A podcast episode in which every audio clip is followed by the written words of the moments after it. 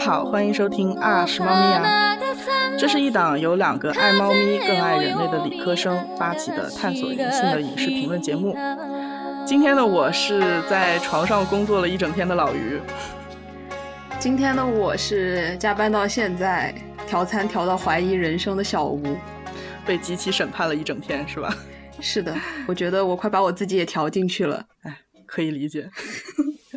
OK，今天呢，我们要讨论一部由爱奇艺自制的都市职场双女主电视剧《了不起的女孩》。该剧呢是由两位来自山东的绝美女演员 金晨和李一桐主演。嗯，然后这个剧名有点长，之后我们在节目里面会把它简称为“女孩”。所以山东是关键词，对，绝美也是关键词。OK，I see。嗯，然后这也是一部口碑收视双扑街，几乎没有溅起一丝水花的剧。哪有？它其实跟隔壁的《流金岁月》一起，把双女主这个新颖的题材稍微溅起了一一丁点儿的水花，但是立刻回归平静。不得不说，这部剧是我们两个近十年来第一次快进着看完的一部剧。对，这里有必要解释一下，我跟小吴两个人是看剧非常有仪式感的人，常常需要净手焚香，然后一切都准备就绪了才开始看。这就解释了为什么我们看剧都看得这么的慢。对对对，对我记得我们当时在刷这部剧的时候，有一阵子就是 快进快到我我都很担心我这个苹果电脑的右键坏掉了。对对对，我们那个时候多少？五分钟一集是不是？对，五分钟一集是最快，加上广告的话，应该是五分半一集。嗯，对。好，那今天先让小吴来分享一下我的这个观影体验，迫不及待。小吴先来。好，就是整部剧下来呢，给我的感觉就两个词，嗯，混乱和精神分裂，很很可以理解。我们那天最后一集看完的时候，我记得我就瘫在那个沙发上。一种莫名的解脱感，就是 终于看完了。对对对，一般看完剧是那种比较失落啊、不舍啊，但是这部剧就完全没有出现。然后随之而来就是各种很复杂的、交织的、说不清楚的那种情绪，一直蔓延到做节目的今天。对对对，我记得在二十六集前面的几集，我的烦躁程度达到了一个峰值。对。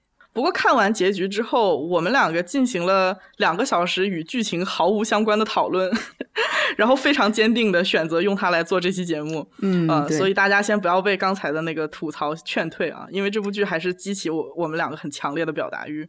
对对，所以说我们一定会好好解释一下为什么会产生这种表达欲，然后为什么在。节目还在建立口碑的初期，垮了，选择了这么一部 六点八分的这个雷剧。对，这期节目我们最想要传达的东西，基本上就浓缩在标题里面了。嗯，就是中国式基佬。对对，看完之后，他那种不适感是引起了我们的一些警觉。嗯，因为能够意识到他不流畅的传达背后是一种挣扎，然后挣扎之后又有妥协。所以有很多的混乱感是在这个挣扎与妥协的过程之间的。嗯，我记得之前有编剧说，所有在中国的编剧都是带着镣铐舞蹈，但是这部剧的八位编剧，他们要挣脱的枷锁似乎好像是更加的沉重。简而言之，就是说，出于审查的压力，双女主这个分类它只能局限于传达闺蜜情。嗯啊，而小吴提到的这种混乱感，也正是来自于这种。呃，表面上看上去是闺蜜，实际上是在谈恋爱的挂羊头卖狗肉的情节发展。这两年我们也看到很多双男主剧嘛，然后。他们的情况好像比双女主剧还稍微好一点，嗯，因为虽然是兄弟情，嗯，但是大家似乎都明白兄弟情的背后是什么，嗯，但是说到姐妹情的时候，大家似乎好像不是很明白什么是真闺蜜，什么是真爱情，吧？对。对对。对，实际上我们现在还没有看到一部能被光明正大的打上同性标签的国产剧，嗯嗯，他们在广电的这个 Big Brother 的审查下是 存活不下来，没有 对。对对对，嗯，那么在展开讨论之前呢，我们先把我们两个得出的结论放在这里，也就是抛开 CP 粉的滤镜，我和小吴都坚定不移的认为，女孩想要表达的是两位女主，啊，陆可和沈思怡她们两个之间的爱情，然后在后面我们会进行仔细的讨论，嗯，对，会用理科生的思维。对严谨的态度为大家论证。严谨，嗯，对，这里我们用中国式基佬作为标题，其实是有两层含义。第一层呢是在这个剧的层面上，就是在中国现在的环境里面，在公共空间里面，任何有关于同性恋的讨论都是不太被允许的。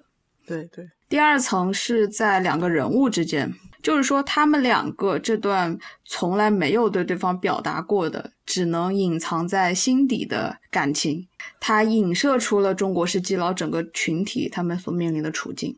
对对，同性恋这个群体大概占总人口的百分之三到百分之四，也就是说，十四亿人口里面有几千万人都是同性恋。对，但是大环境里面对同性恋的态度是非常非常压迫，甚至是妖魔化的。对的。两周前，我在微博上面看到了一个闹得沸沸扬扬的事情啊，就是关于一个恐同的教材。我记得是暨南大学出版社出版的一个叫做《大学生心理健康教育》里面，把同性恋说成是性变态，嗯，然后有学生起诉了这个出版方，然后被驳回了两次。就是你很难去想象，在二零二一年，同性恋群体的发生还是这么困难。可能是我们两个出国已经太久了，现在看到这些新闻的时候，就觉得非常的魔幻现实。魔幻现实，对对，嗯，我想我们每个人的身边应该都是有那么几个不敢出柜的人。对对，就是对于普通人来说，嗯，很多人他们对爱情是有憧憬的，有期待的。但是对于中国的同性恋群体来说，当他们意识到自己喜欢的人是和自己相同性别的人的时候，他们的第一反应不是那种青春期的憧憬啊、快乐，而是那种惶恐和慌乱。对对对，因为他们太害怕来自外界的批判了，来自或者是来自自己的家庭。对，所以他们要压抑自己真实的情感，伪装成别的样子，来换取亲人和社会的接纳。这里回到我们的题目：中国式基佬。首先，这些人是深受中国文化影响的人。其次，他们才是中国式的基佬。对中国人对感情的表达本身就是比较压抑的，相对其他国家来说，嗯，尤其是上一辈比较流行的那种催婚文化呀，其实也是说明了爱情的分量在婚姻或者在一段关系中的分量并不高。嗯，对对对，就是远远比不上门当户对呀、地理位置啊这些外在因素来的重要。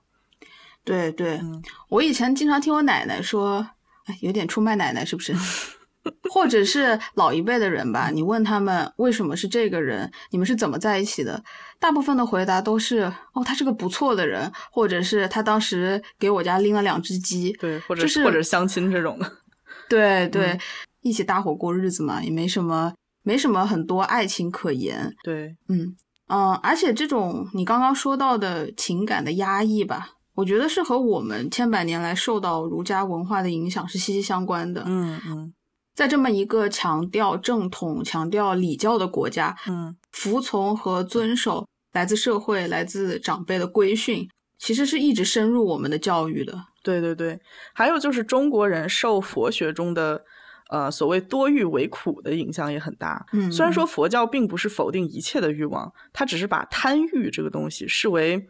嗯，人生诸苦的本源，对。但是佛教中的修行啊和戒律对欲望的那种压制，也是潜移默化的影响了中国人压抑的情感表达。对你刚刚也说到了，嗯，我们国家对同性恋群体的妖魔化和异化嘛。对对对，也是因为这个原因，人们没有办法提高他们的意识。嗯，就是人是怎么发现自己是同性恋的？就两个方法，第一就是我生来就这样。对，冥冥之中就已经意识到了，生来就是这样。还有一部分人，他们需要后天的去被引导，他们需要看到自己的同类，对，然后才能慢慢的意识到，哦，我也是这样的人。嗯嗯，我觉得是后面这一部分人，他们的情感表达是被完全压抑了。对对，嗯，这种压抑的后果就是，很多时候这两个人。他们明明是有可能产生爱情的，嗯，但由于有一方他一直在压抑，或者是他根本就没有意识到自己的这种感情，他就会白白葬送两个人的幸福。对，嗯，回到剧情啊，就是正是因为这种中国式基佬的天然的悲剧，也导致了，嗯，我们对沈思怡和陆可这对本来可以在一起的神仙眷侣 感到意难平。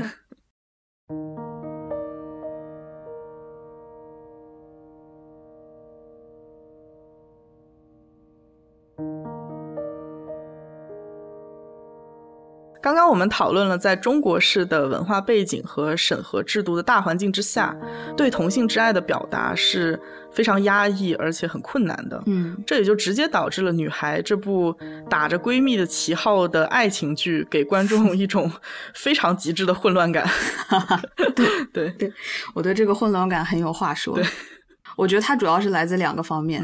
第一个就是它的主题十分的不明朗，对，又是都市时尚爱情，又要搞事业，呃，然后又是一堆人物群像，就很混乱。还有一个就是两位女主角，她们内心真实的情感和说出来的话，就那种语言表达，是完全完全错位的。我会感觉。编剧想要去传达一些不能传达的东西，那可不是吗？这个东西就是就是女性之爱，但是编剧为了能够让女性之爱过审，他又要用很多无关的剧情和无关的人物来顾左右而言他。对对，我是在网上面看到很多人在分析剧情嘛，然后他们就会拿着显微镜把这个过程当成是一种破案。对，就是你要去，对，你要去很小心的去甄别哦，哪些地方这两个人是在表达真情实感，哪些地方两个人就是在就是逢场作戏，配合一下，走一下流程。对，对，很多网友是提到了互文这个效应的嘛，就是有很多时候他们呃有一个所谓的官配的男主吧，但是他们在面对这些男人的时候，更像是把他们当成了另一个女主的投射。嗯嗯。我觉得用一个简单的比喻来表达，就是我收到了一个很大很大的贴着双女主标签的礼物盒，然后我很开心的打开了这个盒子，结果我看到的是很多用来当做缓冲物的废报纸啊、填充物之类的。然后当我把这些东西全部都拿掉之后，剩下的东西非常非常袖珍，然后这个才是编剧想要给我的货物。网上面有人做 cut 嘛，就是把所有和男人或者是那些无关情节的东西都删掉啊，然后发现这部三十六集的剧可能剪出来就八集是在讲两个女主之间的感情的。我们两个可以说是非常非常宽容的观影者了。嗯，对，嗯，但是你说的这个所谓的小礼物啊，就是这个，嗯，他有意向对女性爱情的探讨，嗯，我觉得他不能拯救这部剧的烂。嗯嗯，甚至说，我可能会觉得这个编剧他因为一定要很坚持的传达这份小礼物，让其他的剧情呀、人物啊都变得有些扭曲。嗯，小吴真的很严格。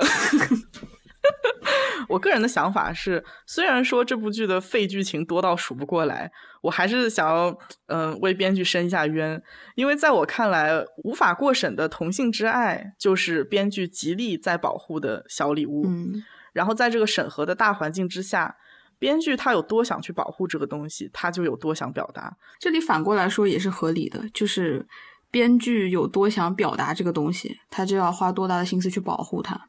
嗯，对对对，所以我感觉他尽力了。老于就是这么的宽容。哎，对，其实我还蛮心疼这个编剧组的。心疼他，并不代表他的剧不烂。对，没 错没错。我们这个节目是绝对不会为烂剧洗白的，就是嗯，他真的很差，我没有任何的想要为他去申冤的意思。OK OK，你记不记得我们中间？看到了一些就是擦边球情节吧，它在正剧中是不太完整的。然后大概就是在二十六集左右，我们要东拼西凑啊，上一下微博呀，刷一下抖音呀，才能了解到完整的剧情走向是什么样的。啊，这里解释一下，所谓的擦边球情节不是在搞黄色，而是说如果把其中一个女性角色换成男性，那就是一段呼之欲出的爱情桥段。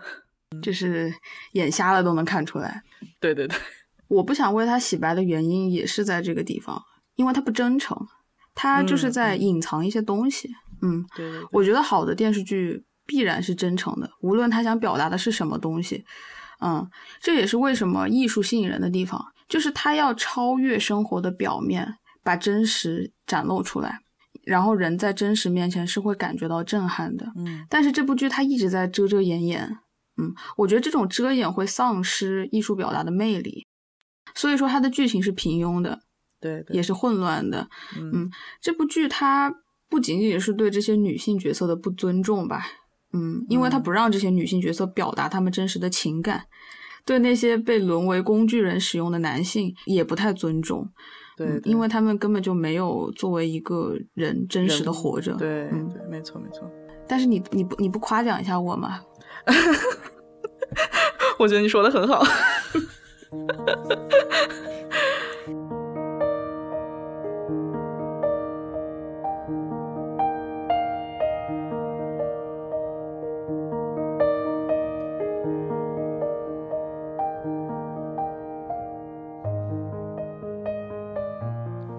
刚才说了很多我们对《女孩》这部剧的想法，嗯，那么我们现在可以正式进入对陆可和沈思怡关系的讨论。嗯嗯，官方对两位女主的定调是闺蜜情。嗯，虽然说我们一开始看到的表象也确实是这个样子，但是跟着剧情的发展，这部剧就会带给人一种跟闺蜜这个标签强烈的冲突感。对对。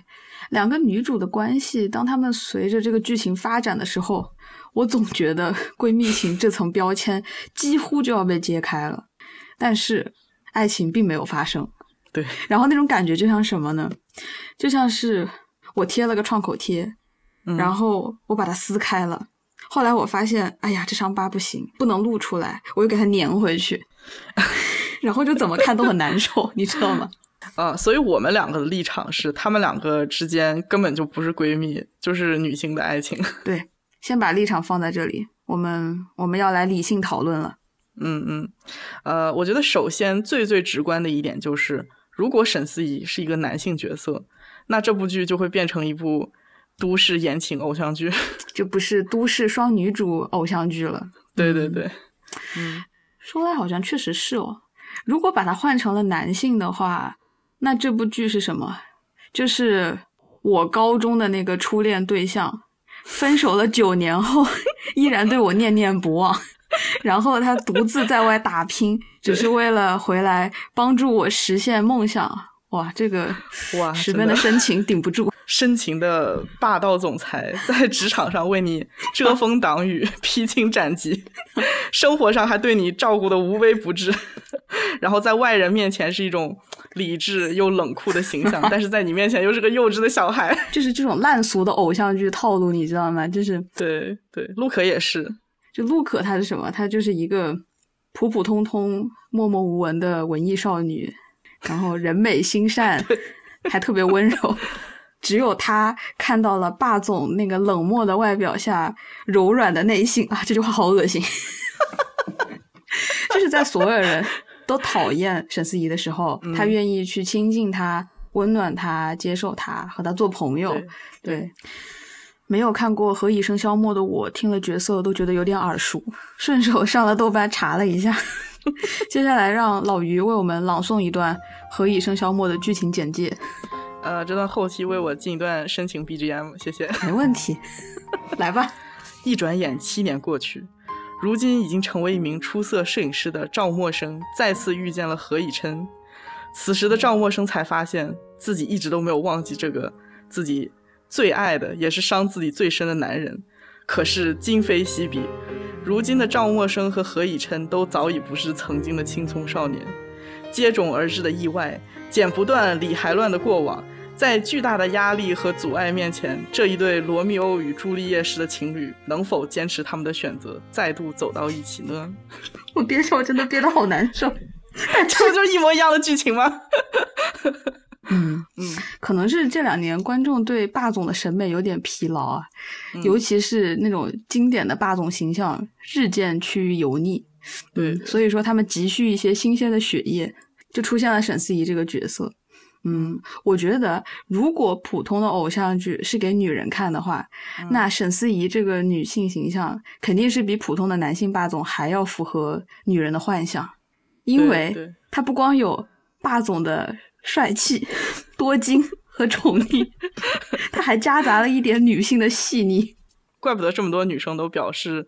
要被沈思怡掰弯了，嗯，嗯，所以这么说来，仅仅是从他们两个关系的发展来看，已经近似于传统偶像剧中霸总男和乖乖女的爱情了。对对，看的时候当然是有那种爽剧的套路了，很很熟悉的呃霸总和傻白甜的那种套路。嗯，但是如果静下心来回头来看，就把这种男女之爱的套路套用在两个女性的爱情上，是不是也是有一点点中国式基佬的悲凉呢？嗯嗯，因因为我是觉得编剧在创作沈思怡这个角色的时候，是借用了很多很刻板的男性霸总形象的。嗯，对，确实是。沈思怡作为陆可的上司，对他的关注和关怀都远远超过了同事的范围。嗯，就比如说，陆可在做主编处理不好人际关系的时候，沈思怡好几次都想要用自己的职权下场去帮他炒人。嗯，还有就是他拉着陆可去租房子的时候啊，然后陆可嫌他找的房子贵，沈思怡就主动提出要帮他付房租之类的。对对对。对这些行为都都像是沈思怡在利用他的外部优势对陆可进行一种嗯 power play 吧，嗯对，就是很典型的那种男性霸总的形象。这个地方我能理解编剧的用意，他想要去体现一种女性的力量，嗯，因为在传统的偶像剧里，女人总是被男性拯救的那一方嘛，对对，对他想要把这种男性原来照顾的形象安在一个女人身上，对，体现出女性的力量。但是他这里的处理过于简单了，甚至是有一些粗糙和苍白，简单的把男性的这种 power 嫁接在女性身上，我觉得是不合适的。对我跟你的想法是一样的，嗯，就是单从前期沈思怡的行为来看，编剧对女性的力量是有一种误解的。的确是编剧对女性力量的误解。如果我们再想深一点，如果是站在沈思怡的那个角度上呢，我反而觉得这是合适的。嗯。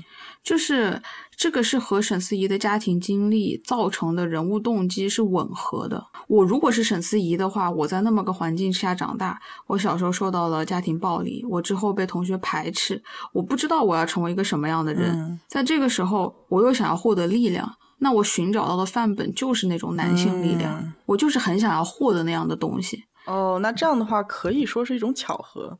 我觉得这种巧合背后说明了一些问题。就是编剧他本人有一种误解，然后这种误解被他带入到了他创造的角色中，反而这个是符合那个角色的动机的。你可以说这是一种无意识的行为造成的巧合。哦，那你这么说的话，确实是有道理。因为沈思怡她其实是一直在通过嗯世俗的成成功去武装自己，去掩饰她的脆弱，呃，也是通过这种成功去获得别人的认可。对对。因为沈思怡她是在一个像你刚才说的，她是在一个极度缺爱的环境中长大的。她小时候被是先被父亲抛弃，后来又被母亲伤害，去把她当做一个嗯能够利用她父亲的一个一个物品吧，相当于是挟持挟持。对对对，所以说她一直以来都是很期待被爱、被接纳的。我觉得沈思怡会形成这样的观点，也是和中国不鼓励同性恋群体的大环境息息相关的。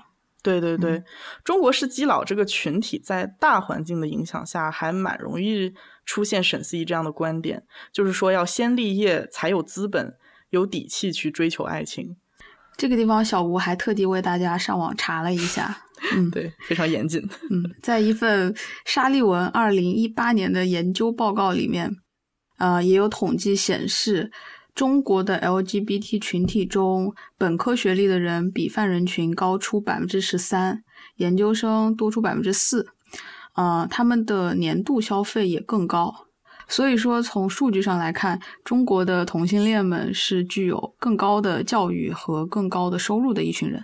对对对，中国式基佬在嗯经济能力和学历这种普世所看重的成就上高于泛人群这个事实。我觉得恰好也说明了他们的社会压力之大，对，就是相当于实现经济独立或者是实现呃高社会地位之前，对爱情的追求好像是不现实的。嗯嗯，我自己个人不是很喜欢这种这种现象，因为这并不是嗯在正面去推动性别性取向实现真正的自由。对，这也是解释了为什么我们常常会有一种错觉。嗯，就是好像周围看到的同性恋群体是具有更优越、更精英的形象的。对对对对，一方面是公众对那些优秀的人还有明星，他们会更感兴趣嘛，想要去八卦呀，挖掘他们的另一面。对，但是更重要的原因是，只有一个人有了很稳固的经济实力和可以说是很卓越的能力吧，他们才会不惧怕出柜带来的影响，对对，也才能说站出来为少数人发声。所以说，中国式基佬的抵抗是默默的奋斗，俗称搞事业。说的好听点是默默的奋斗嘛，其实就是沉默。嗯，对，嗯，沉默基本上都快成我们中国人的关键词了。嗯，很多事情上都是沉默的。嗯，到了这个亚文化的人群里面，沉默似乎就更深了。嗯，其实，在女孩里面，我看到的两位女主都挺沉默的。对对，沈思怡她是在伪装自己的外在形象，嗯，为了获得别人的接纳。而陆可的沉默呢？我觉得是她太乖了。对，陆可是一个观念相对沈思怡来说传统很多的人。她的家庭特别的幸福，然后也是那种爸妈眼中的乖乖女啊，婆婆眼里的好媳妇儿，嗯，就是很有教养的一个女生。陆可的教养和礼貌来自于她很接受，并且也去遵守了一些传统规范。对，这就体现到她的人生观和婚姻观。就她对一个社会对女人的期待是有自知的，而且她也做得很好，在传统的这个角色上做得很好。对，这也就导致了他这种人设就还蛮容易让观众觉得无聊的。我一开始对他的看法也是，就前几集的时候，我就觉得这个人好死板，好循规蹈矩，好没有魅力。老于，你最好好好说话。对不起，我我承认喜欢陆可的，我承认我后来打脸了，好吧。对对，我们我们后面是看到这个人物并不是表面上那么普普通通啦，对吧？对，他的内心是有很多。正常人不具备的坚韧和勇气，嗯嗯，所以说老于到了后期，就是每天抓着我感慨，哎呀，陆可真是个宝藏女孩，好羡慕沈思怡。我就知道你在这个地方要打我的脸。对，这个也间接造成了我们两个后来在这两个人的故事里面一度吵起架来的局面，罕见的吵架。对我一直在心疼陆可，小吴就是一直在心疼沈思怡。我们我们之间的关系随着他们的紧张也变得特别更加紧张。对，总结一下，就是从人设的这个角度来说，编剧一方面用霸总和善良温柔女主之间的常见桥段来暗示他们之间的爱情。对对。但是我们觉得另一方面，把这样传统的男女的桥段套在双女主身上，其实已经在铺垫了一场中国式基佬的悲剧。对，陆可的传统和沈思怡为了迎合传统的伪装，都让他们在面对彼此的感情时选择了沉默。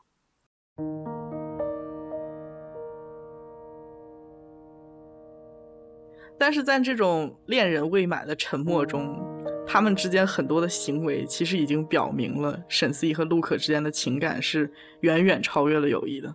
这里我们就要进行我们的第二层论述了。对。太严谨了。嗯 嗯，除开很多暧昧不明的台词和莫名的 BGM，对，我觉得最超出友谊的刻画是他们两个人之间大量的相互凝视的镜头。嗯，对，这种凝视在视听语言中是一种绝佳的营造亲密感的方式。在现实生活中，我们很少去凝视别人。对，甚至说话的时候都可能不去看别人，只是说了。对，但其实每个人都有被看见的需要。嗯，被凝视它意味着什么？它意味着被在意、被了解，意味着在对方眼里你是很重要的人。对，我觉得你这个点太到位了，尤其是他们两个的名字，呃，的英文一个是 look look 嘛，一个是 see，都有看到和凝视的意象。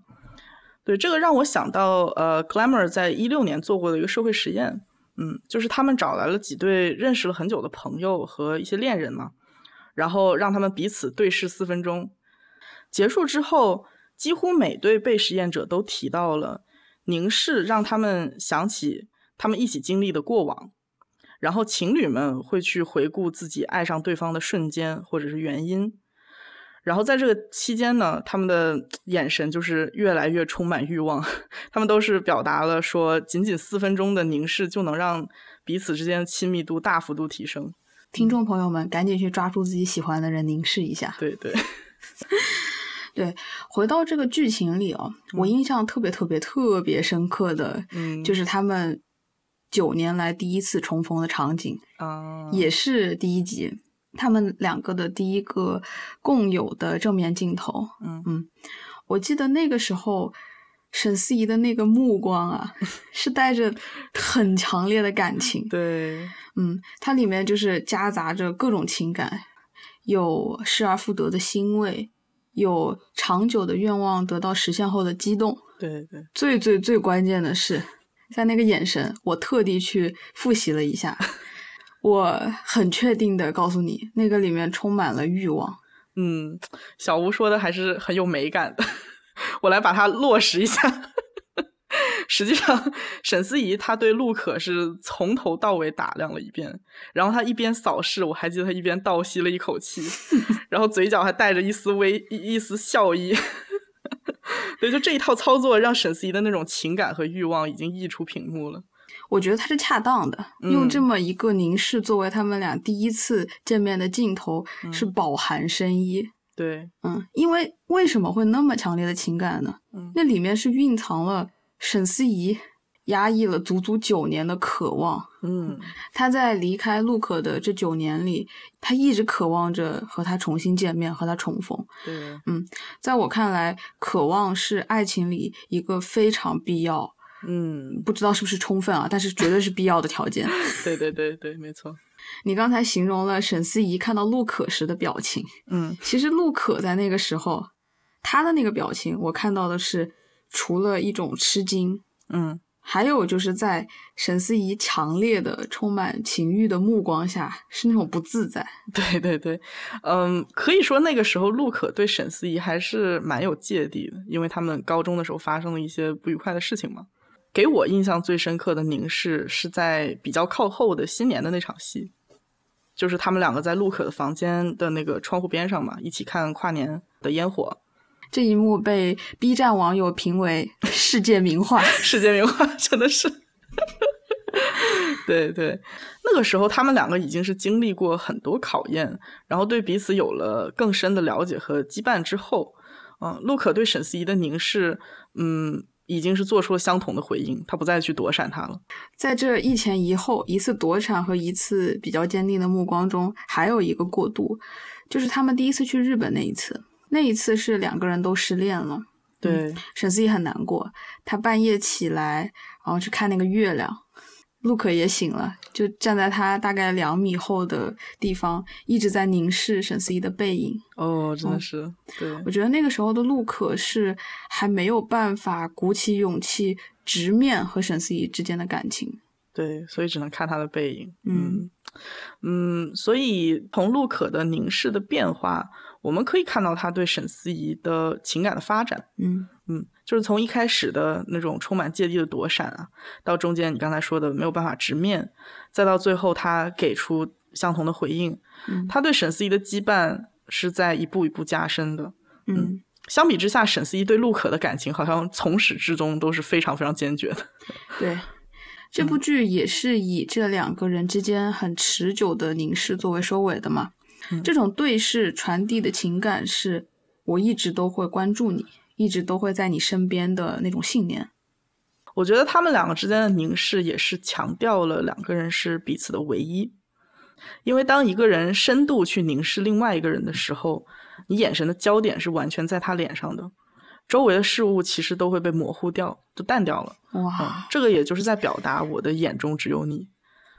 这个也让我想到了每一次他们两个人的情感在往前面推动的时候，嗯，镜头也是只有他们两个人，我们嗯很少看到男性闯入那个镜头。对，关悦也是。Yes，我觉得这也是在影射爱情，就是两个人谈心啊，他在推动感情的时候没有旁人的介入，其实是在设定边界。也就是说，陆可和沈思怡在一起的时候是只属于他们两个的交流方式，然后在有别人的时候，他们又是另外一种交流方式。把两者分开，更加提高了他们两个在一起的时候的私密性和亲密度。对对，嗯，他们两个人的感情线和他们和各自的官方男配发展出的感情线，嗯几乎是完全不缠绕的。对对，他完美的避开了两个女人争一个男人，呃，但是男人似乎也显得有一些不必要了。对对，这也是为什么我们在后面看的，就是十分的精神分裂吧。嗯，因为爱情的定义，它就是具有某一种唯一性和排他性。嗯，所以说张芒后面有一幕，他说陆可是把他的爱同时分给了男朋友和沈思怡。嗯，哦，我觉得这种情况是不太成立的。如果基于爱情的唯一性来说，那么陆可只能对这两个人中的某一个是爱情。对，嗯，那就是，I mean，瞎子也能看得清楚了。对对对，真不愧是数学专业之之光啊！我们小吴 proof by contradiction 严谨。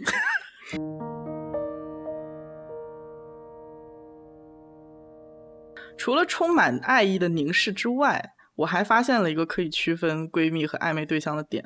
我这个发现其实是通过对比女孩和我们当时同事一起看的《流金岁月》找出来的。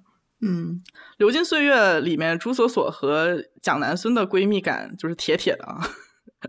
我觉得他们这种闺蜜感是来自于非常有效的交流。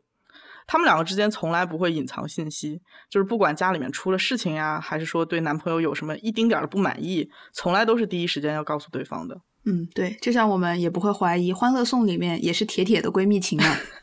对对对，虽然那个刘涛有卖卖鸡的倾向。对，回到女孩啊，嗯，但是我不知道你有没有发现，沈思怡和陆可之间常常会回避一些交流。对，对，其中一个人发生了什么事情，他们要么是自己做决定，要么就是等对方问了才开口。嗯，而且有意思的是，他们两个回避的讨论往往都是关于各自的感情生活，就好像他们不想让对方知道一样。对的，闺蜜是不会避讳互相讨论个人的感情生活的。嗯，他们甚至会压抑不住表达欲，想要第一时间告诉对方。对对，不过有一个例外，就是同时喜欢上了同一个男人。嗯，对，就比如陆可跟张芒在一起之后，他并没有主动告诉沈思怡。沈思怡她要不是偷看到了他们俩在一起，她还不知道啥时候知道这件事儿呢。还有一个在闺蜜之间不太常见的点，嗯就是一个人对另一个人的 manipulation，嗯，就这种情感上的操纵和控制。对，嗯在女性的友谊中，我们可能会看到嫉妒啊、猜疑这类比较复杂的情感，也有可能会看到一方对另一方的占有欲。嗯，但是情感的操纵是在亲密关系中更为常见的。对，这里我特别有话说。小吴应该还记得有几集我被沈思怡对陆可言语和情感上的操控气到跳脚。就特别明显的一个地方，就是陆可被伦敦总部出版人挖墙脚的那一段。嗯陆可觉得他是一个很好的机会，然后他想跟沈思怡商量一下，甚至他自己都还没有做决定要不要去的时候，沈思怡就已经开始跟他说啊，那个出版人就是就是在给你画饼，你怎么这么傻？人家忽悠忽悠你你就信，然后我直接帮你拒绝他好了。对，就是然后就各种作妖，想要留住陆可。在这里我是没有办法为沈思怡辩护了，虽然她长得那么好看，但是这绝对是赤裸裸的领导的 PUA 的套路。对对对，就是为了让你这个好员工不离开公司，他一方面呢就把外面说的十分的凶险，又隐隐的暗示陆可没有办法离开沈思怡在外面生存。嗯啊对，沈思怡当时的反应，在我看来就是慌了。他在那个瞬间是没有办法接受陆可已经有了离开他独自打拼的那种念头和勇气，嗯，就是他很担心陆可就不需要他了。对对对，然后在这个之后，我记得他也是一直在用一些什么示弱呀、装可怜这种方式，呃，利用陆可的同情心，还有对生活下的感情，达到这种控制的目的，不想让他离开。我觉得沈思怡也是正是利用了陆可的软肋，嗯因为陆可对呃没有你我不行，或者是说我这样我这么做都是为了你好这样的话术是没有抵抗力的，嗯给人感觉就是陆可这样很温暖又很有安全感的性格，会很容易吸引到沈思怡这样没有安全感的人，这么说，他们性格确实是非常的合适。对，嗯，本质上，沈思怡对陆可的控制，还是因为她内心的焦虑。对，我觉得他太害怕失去了。嗯他对陆可的态度和他对那些呃她的男朋友的态度是很鲜明的对比嘛。嗯嗯，啊，对于他不在乎的人，沈思怡的态度一点都不焦虑，非常的洒脱。比如遥远，嗯，呃，我觉得沈思怡的控制欲恰恰也就说明了她在跟陆可的关系当中是更加投入，然后更弱势，也是需求更多的那一方。嗯，这个其实跟他们两个外在的气场正好相反。对对对，从外表上来看，沈思怡就是霸总嘛，十分的更 A 的那一方，坚强是吧？那种 对对对，很很有很有 power 的形象。其实他内心非常的脆弱。沈思怡也没有对除了陆可以外的任何人袒露他脆弱的那一面。对，嗯，因为他始终是不相信别人能够接受和拥抱他的脆弱的。他对人有一种天然的不信任，trust issue。嗯嗯，而且他甚至把自己的紧急联系人写成了陆可，而不是自己的亲弟弟或者是家人。嗯，潜台词其实就是我只能接受陆可你作为唯一一个能看到我脆弱那一面的人。嗯，对。然后另外一层含义就是，如果说沈思怡马上就要死了，那他最后一个想要见到的人也是陆可。哎呀，老于真是太会磕了，磕到了。磕到了，磕到了。对，嗯，沈思怡这种脆弱的展露也会让他患得患失，嗯，尤其是对于他这种曾经被原生家庭伤害过的、非常没有安全感的人。所以，我对沈思怡对陆可的操控有另外一种解读，他很在乎他和陆可付出的平衡，就是说，沈思怡他自己做出了一些付出，他认为陆可也得做出差不多的付出，这样才能来告诉自己。陆可还是非常在乎我的，或者说这是沈思怡试探的方式吧。他对这个世界就是小心翼翼的，一直在试探。对对，他对陆可好，然后他想要去看一下对方的回应是什么样的。嗯，用这样的方式来确认他自己是值得被爱的，好让他的付出啊和追求都显得比较有意义。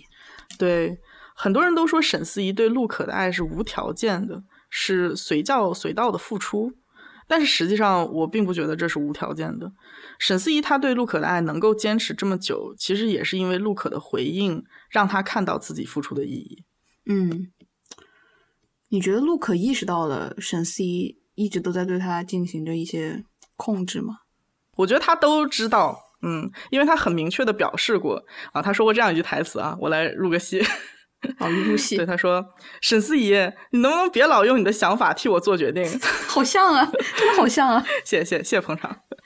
但是我觉得很多时候，沈思怡他是嗯，把陆可的这种话当成是一种娇嗔，就是跟他撒娇的感觉。陆可后来我记得对沈思怡说过一段杀伤力极强的话，嗯嗯，我把我把台词找一下，嗯嗯，让让老于继续入戏，又是我。那刚刚你演的挺好的呀，这会儿还是你啊，来吧。对他，他这个话说的是这样的啊啊，他说：“沈思怡，我算是看明白了，你心里只有你自己，不管别人怎么真心对你，你都不会去相信，你也从来不会去珍惜。好啊，既然你那么不相信别人，防着别人，那你从今以后就一个人过吧，活该你没人疼，没人爱，你活该。”除了笑场了，没什么问题。这句话看的人是心如刀绞。你知道小吴刚刚为了去找这个台词，嗯，还把原剧情刷了一遍，现在心里就很不开心。对，anyway，我觉得这段话对沈思怡的伤害是达到了一个峰值，就是再加上陆可的离开，他整个人就一蹶不振，一下子就跌回了那个刚上大学的时候浑浑噩噩、喝酒泡夜店度日的那个沈思怡。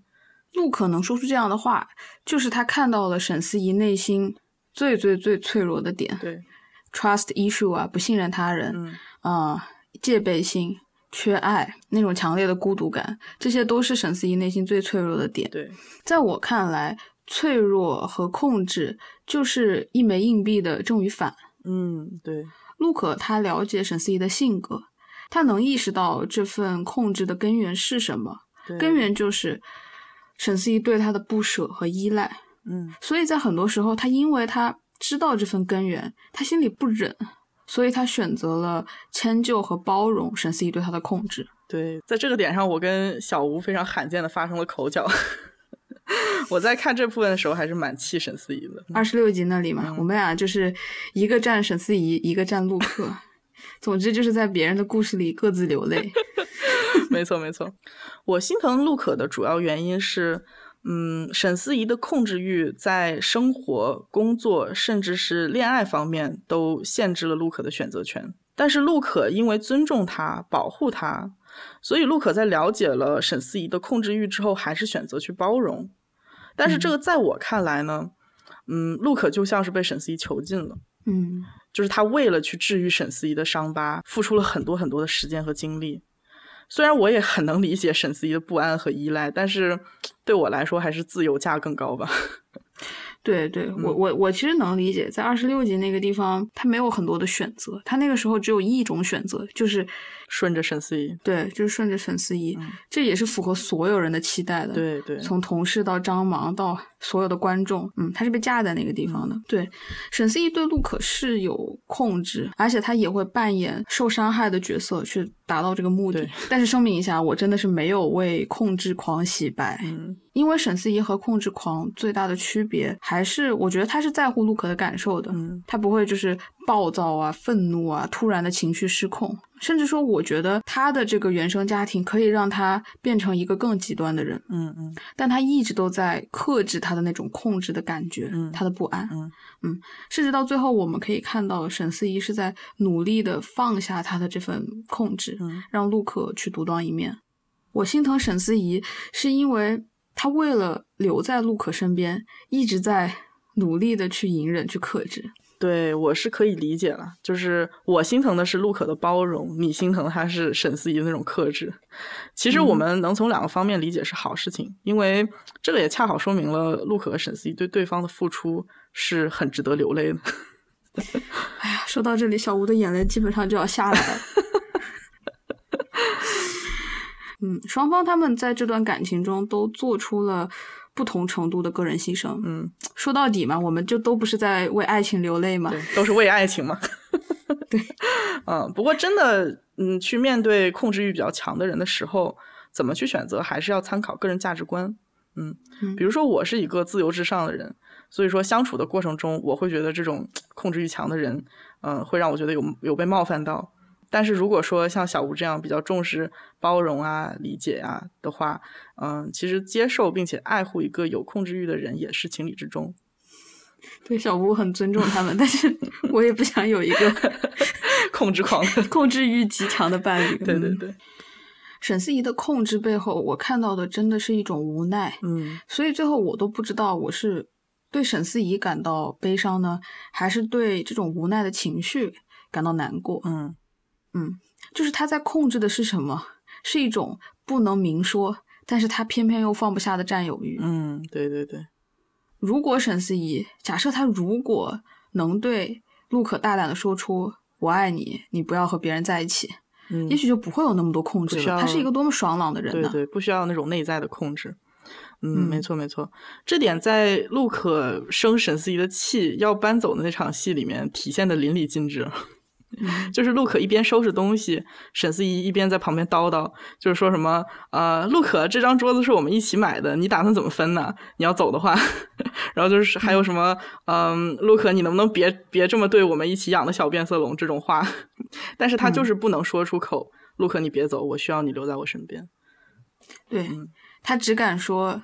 小便此时很不开心，对，就是他要不能说到底是什么样的情感，对他不能说我自己不开心，他是要用这个这个小变色龙去影射他的不开心。对对，他用了一百个字表达我不想让你走，就是没办法说出我爱你，你别走，用来挽留他。唉，这个又回到了我们中国式基佬这个这个主题上面，这个群体的沉默，这个群体的说不出口。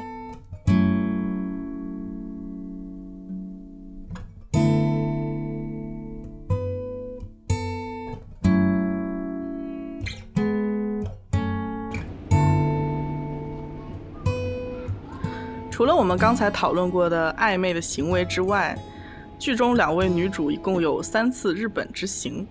嗯，她们两个对日本是有着一种特殊的感情，我觉得这里我们可以聊一下。嗯，三次的日本之旅，在我看来很像是他们感情进展的一个标记，嗯，一个 marker。每当他们出现在日本。发生了一些事情之后，他们的感情都往前面又推进了一步。对对，我记得第一次是他们两个各自分手之后嘛，然后在情人节当天去日本散散心、泡泡汤。对，然后第二次是沈思怡从生活家辞职的时候，他自己一个人跑去镰仓，想要逃离所有人，然后陆可去把他追回来。对，第三次是陆可发现自己怀孕了以后，他在纠结要不要进入婚姻。嗯，这三次他们去日本都是有一些出走的意味。第一次他们逃离的是在中国语境下只属于男人和女人的情人节。嗯嗯。第二次是在逃离来自外界的流言蜚语，因为那个时候生活家发生了很多不好的事情，有很多传闻。嗯。第三次是逃离。陆可即将面对婚姻的 commitment 承诺，就是感觉日本对他们两个来说好像是一个世外桃源。每次生活或者是工作上遇到了难以解决的事情，或者说嗯不想面对的事情，他们就会去日本，把自己跟这些烦恼物理隔绝。嗯，这个地方也好像他们的感情本身就是一个需要逃离的问题。嗯，对对对，这是一个在内陆的语境下无法实现。只能在另一个地方发生的事情，对，就总感觉编剧在暗示什么东西。嗯，两个人每次要认真谈心、认真谈感情的时候，就要逃离这个嗯对同性之爱不太友好的地方，然后从来都是想着对方说走就走，也不带上男朋友。对对，男性的抛弃。对对，他们两个人之间。最多的亲密，最多的凝视，最多的勇敢，也都是发生在日本。对，我知道小吴最喜欢的一场戏是发生在第一次的日本之旅。对，那一次去日本，其实一共有两个 scene，我都很喜欢。嗯嗯。一个是前面说过的，陆可在两米外的地方凝视沈思怡的背影，那种孤独感特别的美。沈思怡对月亮在遥望，可望不可及的感觉。就很像他和陆可之间的距离，嗯嗯，有诗意。还有一个 scene 是陆可在温泉边，然后他让沈思怡想哭就哭出来。嗯，那个时候他还没有理解沈思怡到底是为何而哭泣。嗯嗯，沈思怡没有在陆可面前哭，他就把他自己的脸沉入那个池子里，被温泉水彻底的包围。嗯，那个地方可能大家觉得很美，但是我就很想哭。因为 知道水的意象，它既是包容，也是窒息，嗯，就像极了在陆可身边的沈思怡。哎，小吴开始写诗了。天哪，我好矫情。我记得老于最喜欢的是他们第二次去镰仓那一次吧？对对，因为我自己对镰仓也是有比较特殊的感情，主要是以前看《倒数第二次的恋爱》和《镰仓物语》看的还蛮上头的。对，然后后来我去了解了一下镰仓的历史嘛。发现明治时期有一波移民镰仓的热潮，其中就是包括很多去养老参禅的文人墨客，就是比如说呃夏目漱石啊、川端康成这样的作家。嗯，给我感觉镰仓好像是有一种能够让人静心思考自我的神奇力量。嗯，对，所以我感觉嗯，编剧用镰仓也是在暗示，这是他们两个的就是寻找自我的那种旅行。对你这说的没错，我记得他们就是从那一次去了镰仓之后回来，就有了那段很经典的关于两个人之间自我的对话嘛。对对对，这一段实在是太经典了，我们决定下一期单独来说。对对对，嗯嗯。我自己其实也是对日本文化一直都很感兴趣，嗯嗯。然后我前段时间也是看到看理想上徐英锦介绍的日本的暧昧哲学嘛，嗯，我觉得这是一个很好的点，可以用来解释他们两个人对日本的迷恋，嗯嗯嗯，就是在日本的文化和生存哲学里，暧昧是一个很关键的词，嗯，它指的是一种不清楚又很含糊的状态。就是那种边界的模糊感，对对对，在我看来就很像陆可和沈思怡之间的关系。对，他们游走在这个闺蜜和爱情之间，里面又掺杂了亲情，嗯，就很复杂。你不能给它下一个很容易的定义。对对，嗯，日本人的表达方式比起其他语言来讲也是非常的暧昧。我这么说主要是 基于我在日语学习的过程当中有两个发现。对，一个就是主语的不必要性。比如说，在中文里表白的时候，我们会说“我喜欢你”，但是在日语里，很多时候，尤其是表白方感到很害羞的时候，就会变成“喜欢你”，主语那个“我”就会被扔掉了。嗯，这就会导致气氛更加暧昧，因为这个呃“喜欢你”这个态度到底是来自哪一方，变得不清楚了。对对，我们放在这个剧情里面也会看到很多处，他好像是在说一段话。但是好像不是对那个对象面前的对象说的。嗯，对，然后在日本人的表达里面，也是充斥着大量的潜台词的，对对，或者说是言外之意吧，就需要你去体会和想象。还有很多的情绪，还有很多的表达是通过感官传递的，嗯比如通过眼神啊、微表情啊、语气、语调，就这些东西是很综合的。对对你必须要设身处地的在那个当下去用心感受，而不是只是听他说了什么。对，这个让我想到日本文学里面的一种审美追求，叫做物哀。它大概的意思就是对人事物的细微的感知力。我在查资料的时候发现，物哀它甚至没有一个很明确的定义，嗯，就是描述都很暧昧。然后我看到一篇《乐活》杂志的一篇文章，对他的说法，我觉得还蛮好的。他的解释是细节入五感，然后再通过感官去体会其中的感情和美学。对对，也就是说，我们感受到的情绪，有时候是超越了话语的真实。对你看陆可和沈思怡的关系，他们浮在表面上来看是闺蜜，嗯，但是如果你去感受他们之间互动产生的气氛，那是非常暧昧的。嗯啊，他们的话 语也是嘛，包括别人。对他们的那种态度，别人看他们的眼神，我就觉得他们那个办公室里面所有人，包括陆可的男友张芒，都在吃这一堆的瓜。而且是默认了这种暧昧不明的关系。张芒心太大了。对，嗯，这个我就想到，嗯，被一部分人看作是大结局的第三十集，最后他们两个一起看烟火的那段戏里面，沈思怡凑到陆可耳边，轻轻的说了一句“新年快乐”，然后陆可也是 满眼笑意的看着沈思怡的侧脸，回了一句“新年快乐啊，对啊，对啊，对啊！哎呀，那一幕”，太好磕了。啊，那一幕我真的有好多话要说，嗯就是嗯首先就是非常的暧昧，构图暧昧的不行，一个不开灯的房间，哎，真的是，暗淡的那种橘黄色的灯光从窗外照进来，他们的眼神在窗外有一种交汇，嗯，嗯，然后呢，这两个人的站姿啊，我 也是非常的值得分析。对，他们两个人一前一后的站着，沈思怡的手撑着墙，没有任何的肢体接触，但是离得很近，嗯啊，显得非常非常非常的亲密，那种亲密甚至是超过了任何肢体接触。对对对，就是跟整个场景搭配起来，让这两句“新年快乐”被很多 CP 粉看作是我爱你的过审式表达。嗯，对我觉得是不为过的。呃，当我们听到这两个人的耳语的时候，我们作为第三双眼睛感受到的暧昧是远远超过了台词表面的。对，就是要细致的去感受那种氛围。对，没错我，也觉得是我爱你。嗯刻刻就对了。啊、在日本文化里，还有一个和暧昧很接近的哲学概念，就是他们对偶然性的一个接纳。嗯嗯，可能是因为日本是一个岛屿国家的缘故，他们四面环水，然后气候也不太稳定，经常有台风、地震也特别频繁。对对对，所以说，意外对于他们来说是一个很常见的东西，所以他们更能接受啊、欣赏这种无常。嗯徐英锦他在那课里面也是对偶然性有一个很美的定义，很诗意的表达。嗯嗯，就是说，偶然性是必然性和不可能性在邂逅的一刹那创出来的火花。嗯，把这个定义安排到沈思怡和陆可的身上，就可以说是，嗯，他们两个互补的性格和过往的经历，都让沈思怡爱上陆可成为了一个必然事件。嗯但是他们各自达到当下的状态所经历的事情连在一起的可能性又是几乎为零。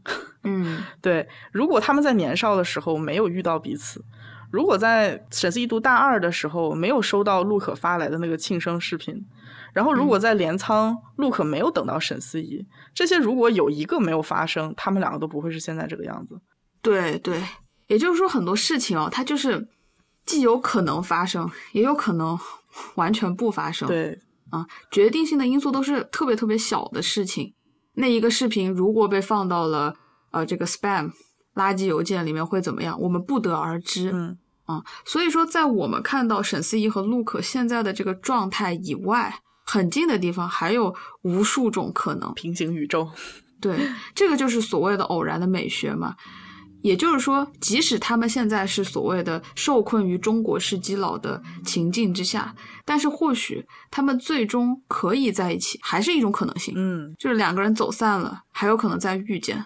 陆可就算结婚了，他还有可能会离婚吗？对，有些人你看，像谢霆锋和王菲，兜兜转转还是在一起了。对对对，啊，对，说到这里，我回我回想到我大概就是几分钟前还没有说完的话题啊。就是对日本日本人的表达方式啊，我现在想说的第二点就是日式特有的形容方式。啊，这里又要用到我最喜欢的一部日剧，可能我觉得在以后的节目里面大家都会反复听到这部剧，哎，就是四重奏，嗯，作为一个例子，它里面台词里面形容了两种人，一种是痛痛快快的把图钉钉在墙上的人，另一种是满世界找胶带找吸铁石的人。嗯嗯嗯，就是说日本人他不喜欢用确切的形容词，而反而他是用一种模糊的感受让你自行去体会。对，其实这也是体现了日本人喜欢把嗯对情感的想象空间留给听话的人。哇，所以说日本人是在生活中能发现这种诗意的人。对对对，没错。这种表达里的暧昧啊，呃，也指向了我们怎么去理解这部剧。或者说是这是编剧给我们的一个提示，嗯，它让我们作为观众去无限拓展那部分可以想象的空间。对，我们得运用我们的想象力去发挥一下不能够表达出来的剧情。嗯，可以说就是编剧他对日本的喜爱和强调是给了我们这么一个 permission，嗯，通行证。编剧这种想要观众自行去想象不能拍出来的剧情的这种意图。也在这部剧的背景音乐里面体现了出来，就是在很多沈思怡和陆可的情感推动戏份中，我们都能看到情感表达非常直白的歌词，就是让两个女主之间呼之欲出的“我爱你”全部都被安排了安排在了歌词里面。我们好像一直都在说自行想象不能拍出来的剧情，总觉得是 有什么。我我这里有反对意见啊，我对这部剧的 BGM 的滥用。其实是不满意的，非常不满意。严格的小吴又来了。我觉得 小吴就是很严格啊。小吴认为这是一种偷懒，嗯，也就是这种偷懒说明了它就是一部烂 剧。因为人物之间的情绪，它是应该用剧情、用台词、用镜头和演员的表演做很细腻的处理。BGM 它最多就是一个烘托的作用，因为你歌是不能代替演员的情感表达和角色的情感表达的。嗯嗯嗯，虽然说它这个歌有很多的暗示，但是这些歌的创作是在另一个语境下，我们不能通过这些比较喧嚣的声音淹没了我们想要看到的具体的表达。啊，对，嗯，我又当和事佬了，我你来吧，你和吧。对，我觉得这是一种不得已的妥协吧。如果他能够在具体的剧情中表达出来的话，他也不需要用到 BGM 这种辅助性的工具。嗯，其实我还是想说，嗯，能表达不代表能表达的出来。对对对，还是还是希望就是咱们中国的编剧继续努力吧，加把劲。对，但是首先这个大环境肯定是要放开，才会有更好的。作品出来，嗯嗯嗯，我觉得这个 BGM 的引用吧，它就是是妥协，也是苦涩，嗯，就是它原本创作出来的时候，很多是歌颂男女之情的，嗯。但是我觉得，就像我们一开始说，不能用男女相爱的套路套用在呃两个女生之间的爱情上。嗯，我觉得女性之爱，我就是很坚持，它是有它独特的表达的。对对对，因为归根结底，同性之间的爱情和异性之间的爱情就是有所不同的呀。嗯，对。哎，这真的是中国式基佬共同的困境吧？他们没有办法。坦率的歌颂爱情，只能在很暧昧的言语之间期待有人能够听懂他们的弦外之音。对对，编剧在运用日本特有的暧昧和偶然，以及用 BGM 去诉说的时候，一方面是传达了中国式基佬沉默的困境，一方面也是在引导观众嘛，啊，去让他们透过现象看本质。对对，暧昧它当然是有它美学的那一面，但是也是有它。很让人难过的那一面，对，不然怎么有有歌唱的暧昧让人受尽委屈呢？杨丞琳被 Q 到，哎呀，可不是嘛！这剧看的我老老老憋屈了。我觉得这种委屈背后是无处诉说，嗯，是你看看周围，你发现没有同类，也听不到很相似的声音。所以说，嗯，在中国，小心翼翼的隐藏自己的性取向还是主流选择。真的是，真的是这个样子。OK，那么以上就是了不起的女孩的上半段节目。今天我们主要讨论了沈思怡和陆可之间的感情，是一种披着姐妹情外衣的爱情，也是一种中国式基佬的爱情。在下期节目中，我们将会讨论他们身边的男性形象，以及多出来的第三个女孩，也会聊一聊我们对沈思怡和陆可意难平的结局的理解。呃，那么感谢大家今天的收听，我们下期再见，拜拜。拜拜。